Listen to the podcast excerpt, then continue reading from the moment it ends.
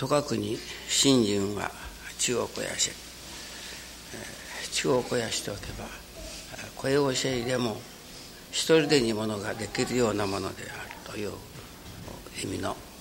見教えがございます。一人でにものができる。まあ言うならば願わんでもおかげが受けられると。そのためにいよいよ血を肥やしておかなければならない。肥やす前にいよいよ自分の心を耕しそして肥料を施し待ち声をし。どういう種をどういう苗木を植えてもそれが育つ。芽を切る。そして、えー、花が咲いて実が実るというようなおかげ。確かにこう一人でにものができていく人でに育っていくというようなおかげを受けるという、私が今日、まあ、このようにおかげをいただいてしかもこれはどこまで広がっていくかわからない限りないおかげの社会に住まわせていただいております。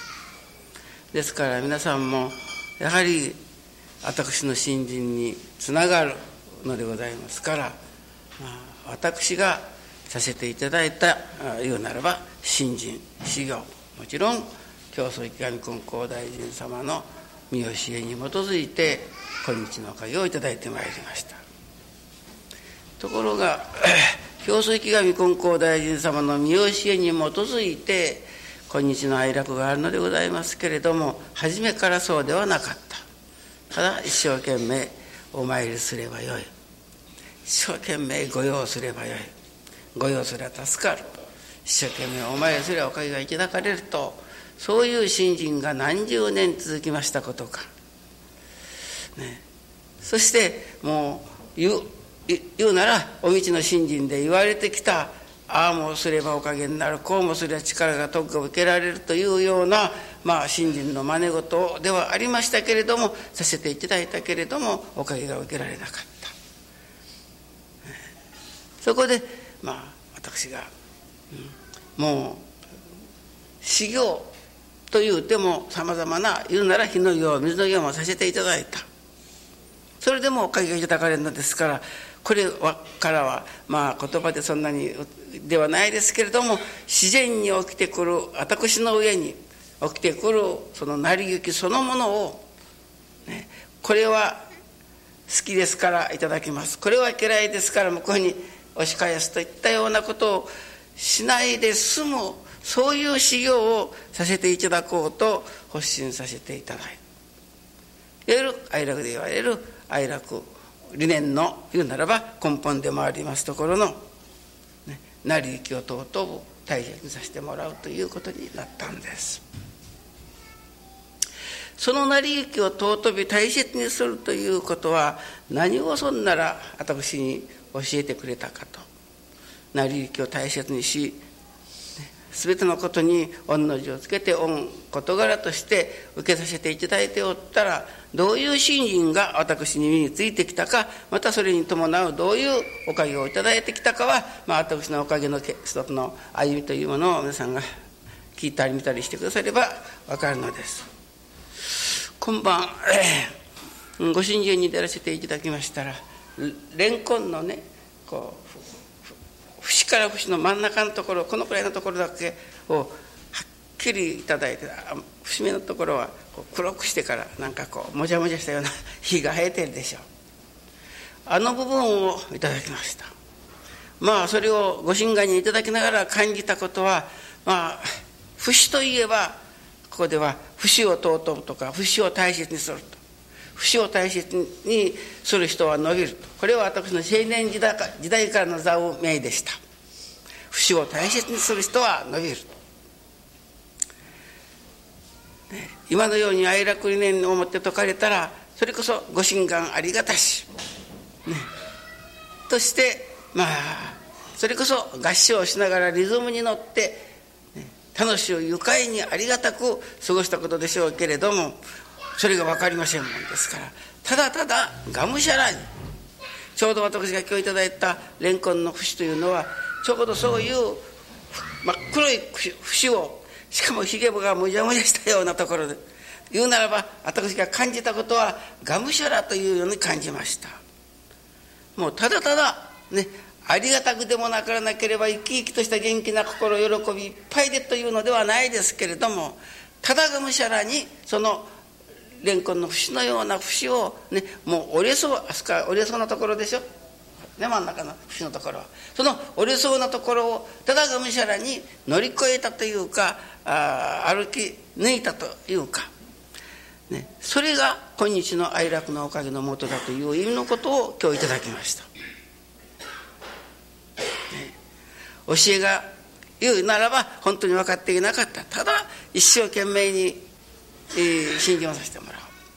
一生懸命にお参りをするそれでもついついと難儀なことは起こってくる。その難儀なことが起こってくるたんびにもうそれこそこれほど信心するのにと言いたい思いたいところをまあがむしゃらにそこを通り抜けておかげをいただいたということがだんだん今日の言うなら哀楽。そういうがむしゃらな信心をさせていただいておるそこからです。ね、言うならば本当な修行に目覚めてきた。火の行もした水の行もした。ね、まあ言うなら人間でできる。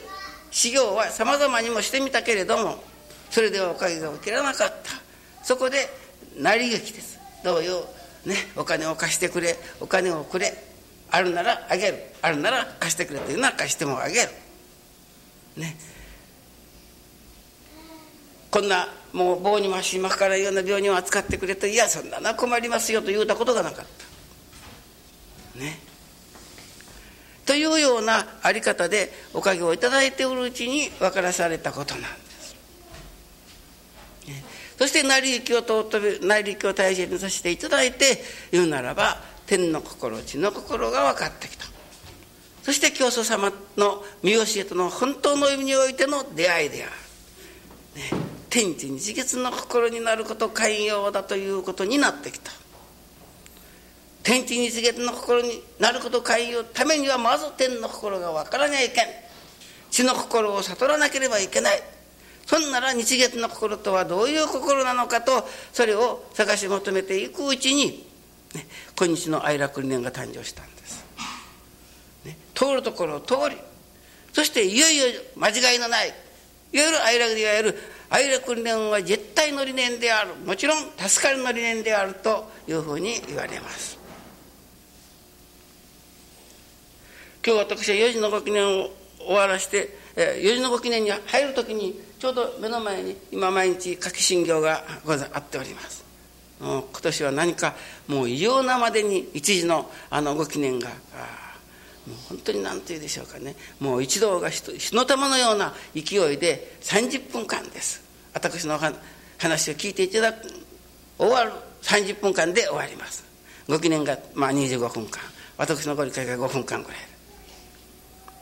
あらやっぱ誰でもそのあんまり時間がかかるけん参ることなかとかもしれませんね。はい一時の動きにはもう30分で帰られると思うから。ね変だが。さっきから梶原先生がお話ししたらえらい拍手が多かった。どうして多かったじゃろうかそういう大しておかないでもなかったかと思ったら ねやっぱそうだったでしょ？短かったからやっぱ拍手喝采しよった、うん、そんなようなところがあるんですよね、一時の書き信行はもう30分間で終わる。だからもうそれこそみんなが一生懸命。しかもあのもう愛楽の名物のようになりました。もうそれこそ火のようなご記念のいわゆる新宗があっております、ね、まだ参加したことない人はもうそれこそ一日でもいっぺんあのご記念会に語らせていただくといいですね。哀楽の新人がただ一生懸命に拝むとかご記念をするとかと。それこそもういつでもこのご記念が終わりますとその人たちが座った一生懸命やる人の前のその畳がですねすり切れるぐらいにあります。もう膝をそうもどしどしもう力が入るからです。ですからもう足が出ますからそこにはタオルを敷いてこうまあ今年の革新業は涼しいですからね。でもありませんけれどもそんな勢いで信心がなされておりますけれどもそれとてもです、ね、それは勢いを持って言うならば拝んでおかげをいただくというのではなくておかげはどこまでもやはり愛楽理念に基づいてからのものでございます。吉野ご記念に入ろうと思いましたら毎日私があ書かせていただきます。今毎日と晩に掲示されます。あれがいわば経典緩和にもなるわけです。6年間に1回のご理解になるんです。私が夏の革新業の時だけに伝えるご理解が6年目6年目に回ってくるんです、ね、今その3回目が、ね、2回までのはあの熱い経典緩和になった。ね、ですから一昨年からですか。まただんだんおかげをいただいて、えー、またあ一回り二回りしてまいりましたらまた緩和集ができるでしょう、ね、これはもう本当にいわば助かりの理念が生み出したものだというふうに思います。生粋の見教えです。しかも簡単ですということがもうそれこそここではミニご理解というように簡単な言葉に少し分かり書くだけの見教えなんです。明日のところが何だったか。そこにちょっと書いてあるから読んでみてくれてそれじゃない。って、まあ、解任の解任の時腹帯をするより心に誠の帯をし誠の帯をしようというそれをちらっと見てからご信心に座らせていただきましたらそのことをいただくんです。誠の帯ということはどういうことなんだろう根高教では誠ということが言われます。言うなら誠の信心と言われます。その誠の帯をするということはしっかり信心の帯をしようともおっしゃるのですからこの誠の帯を締めた時こそが誠の信心なんです。解任すると言うならば言うなら何というですかあの腹帯をいたします、ね、その腹帯をするよりも、ね、誠の帯をしよ。う誠の信心の帯をしようと教えられます。は明日の、うん、これはご理解だなと思ってご主人座ったらいただきますことが家内のことをいただくんです。ね。私どもがあ時に、えー、長男と長女があちらで生まれました。もう本当に難産でした。長女なんかも頭が固定さんのことなかった。あんまりやっぱひどかったから。もう若人生が時にはもう死んで生まれましたからもうボロに積んでお縁の向こうのところにこうやって置いちゃった家内の方が傷がっておりますから家内の方の手当てをしてからその私ももう、もう死産と思ってましたからねそっちの方にあんまり気を取られておりませんでしたらその家内が一段落してそのボロをこうやってほどかれほどかれた。そしてあの水につけたりお湯につけたりしてから叩いたりしてギャッと泣き出した。言うならばそういうない命をもうそもそもから頂いておったというふうに思われます。言うならあ 未来の二代を継ぐことになるのです、ね、3人目はあ酒山でした。そして、今月腹のような大きなお腹を抱えて後ども引き上げて帰ってまいりました。私朝のご記念に、えー、参って、えー、帰ってまいりましたらあちょっと催しが始まったと。ちょうど前の日に大分におりました北京時代の隣組の三馬さんがちょうどその前日遊びに来ておりました夫婦で。ね。それで私は朝のご記念から帰ってきてからまたすぐそのまま親教会に、えー、お願いに参りました。そして私はあの時に聞いたのもがまあお知らせだっただろうと思うんですけれどもご記念をしおりましたらその自分に朝鶏が時を告げる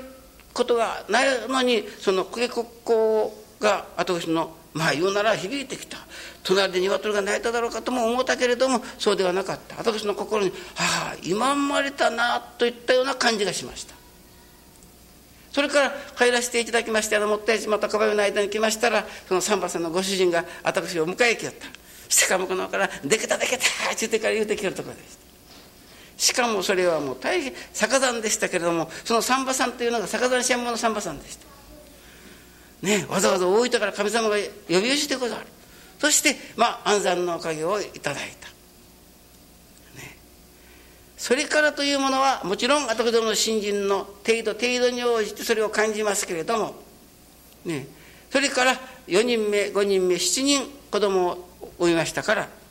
もうそれこそ隣知らずの安産でした。帰らせていただいて本気で新人が分かるようになり本気で新人の三好を行じようというような心もだんだんでけてまいりました。家内が申しました。今度はもう腹帯はしません。教祖様はね。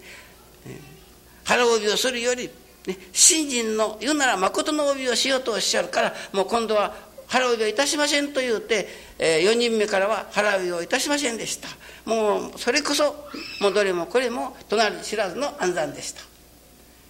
7人目の英史の時なんかはもうむしろ快感を感じたと今言うております。そんなことがあるだろうかと思うけどもそうなった。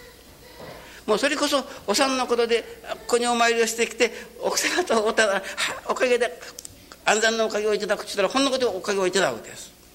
というように言うならば家内が力を受けたということです。私そのことを今日ここで改めていただきながらです。はあ、誠の帯をしようということは言うならば誠の信心とは教祖様の見教えを本気で行ずることだということになりました。もう私はこれを頂いてからもう本当に誠の信心とは誠の信心とはというてどのくらい100年の間に言われてきたか分かりません。そして本当か嘘かわからんおかげもいただかれない誠を誠と思い込んで一生懸命信心してきておかげを受けられなかった誠の信心をすれば誠のおかげが受けられるその誠のおかげと誠の信心の帯とは教祖様の見教えを本気で行ずることなんだと分かった。もうこんな簡単なことない。ね。それが誠の信心とも気が付かなかったでしょうけれども教祖様は腹帯をするよりし心に,、ま、しに誠の帯をしようとこう教えられた。だからもうスマッと言うならば腹帯をすることをやめて改めてそして腹帯を教様の見教を本気で行じた。からというものは4人の子供たちが安産のおかげをいただくだけではなくてです、ね、安産というてもただ隣知らずの安産であった。しかも、えー、最後の栄唱の時なんかは本当に快感を感じたというくらいなおかげがいただけれる言うならば力を受けたということになる。その力が愛楽で難産だ。とにかくいろんなお産といったようなお願いで奥様にお願いをするおかげをいただくというような一つの、うん、まあ 定説ではないけれどもねそういうふうに皆さんが思い込んでくださるようになるほど死のおかげをいただいた。皆さんあの誠の信心とはね教祖様の教えを本気で行ずることなんです、ね、それにはです例えばね和行よりも信行はしようとこう見教えにあるのですから今までしよった火の行水の行火行の行じゃない断食の行といったような形の上でする修行というものをすっぱりやめた。そして信行一筋に本気にならせていただいた。もう途端に哀楽のご比例が輝き出した、ね、この三好を行ずるようになってからです。和行全廃ということになってからです、ね、それが誠の信心だ誠の帯だということになるのじゃないでしょうか。ね。どうすればどうすればじゃないです。教祖様が教えられた、ね、ここでなご理解を皆さんがいただかれた。そのご理解ご理解をです。皆さんが本気でいただいて。本気でそれを行ずることにあるのです。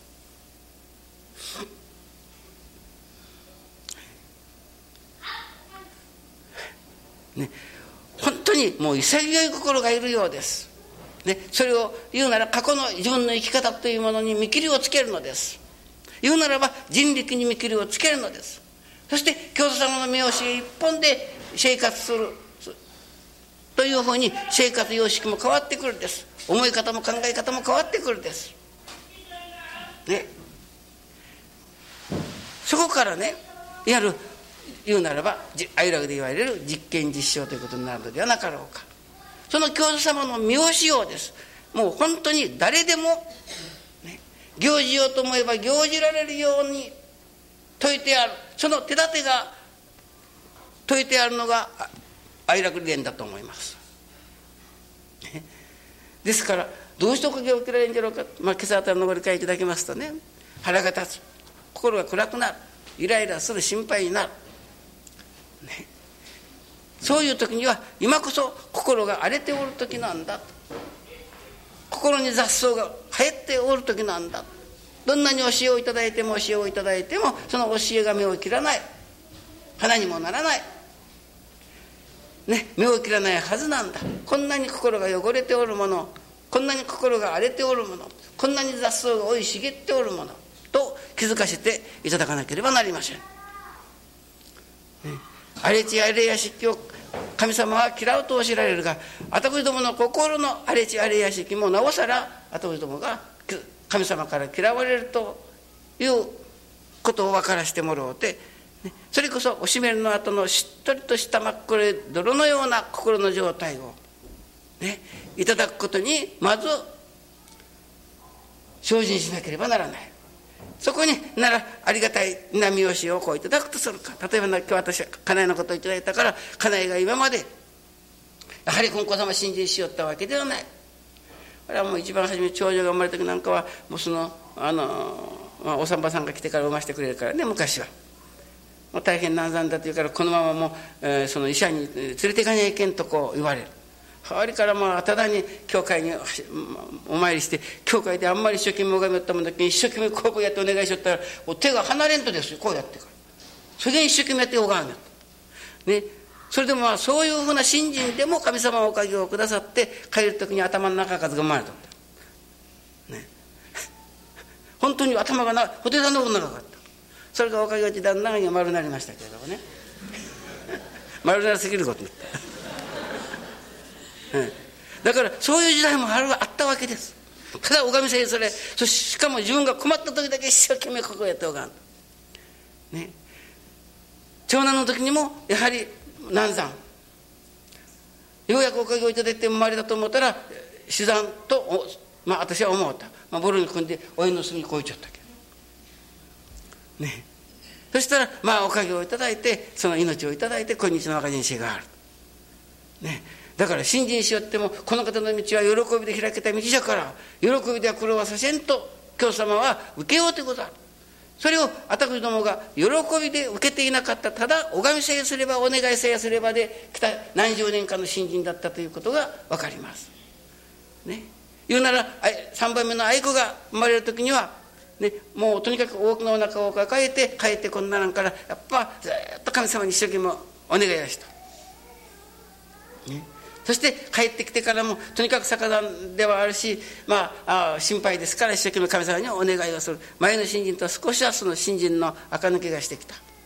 そして前の日に神様がそれこそ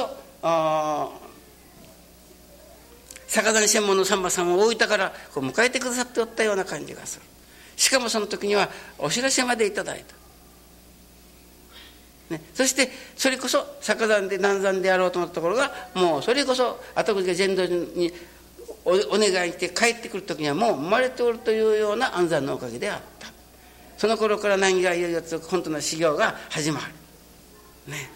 もうその頃には言うならば教祖様の三好を本気で行じようと思ったわけでもなかろうけれども家内は本気で行じたわけです。もう腹帯は神様一本におすがりをする。言うならば教祖様の見教を本気でそれを行事だということにならしていただいたらもうそれこそなるほど教祖様はお世話をおっしゃっていない、ね、隣知らずの安産のおかげがいただけれる次々と生まれてくる。7人目の栄四郎の時にはそれこそ快感を感じるようなそれこそ海の苦しみというけれども海の楽しみである。というようなおかげをいただいてそれを人にも伝えられるくらいなおかげをいただいた。どうぞ誠の新人の帯をするということは本気で教えをいただく行ずるということである。姿勢である構えである、ね、皆さんどうすりゃおかげがいただけるかじゃないことが分かりますね。皆さんの心の中にイライラがあったら腹が立ったり、ね、人のことばっかりが目についてしようがない。時には自分の心にまず荒れ地荒れ屋敷であることに気づかせてもらおうって。まず荒れ地荒れ屋敷の開墾からそれから雑草を取ることそれから耕したならばそこから教えの肥料をたっぷり施しておいてでそこにありがたい教えの種を任してもらうならば、ね、これが実を切らないはずがない。花が咲かないはずがない。実りにならないはずがない、ね、そういうおかげをいただく。誠の新人とはともうそれこそ後ほども随分いろいろに言うてまいりましたけれどもお道で言う誠の新人とは教祖様の御教えを行ずることだということにあります。どうぞ。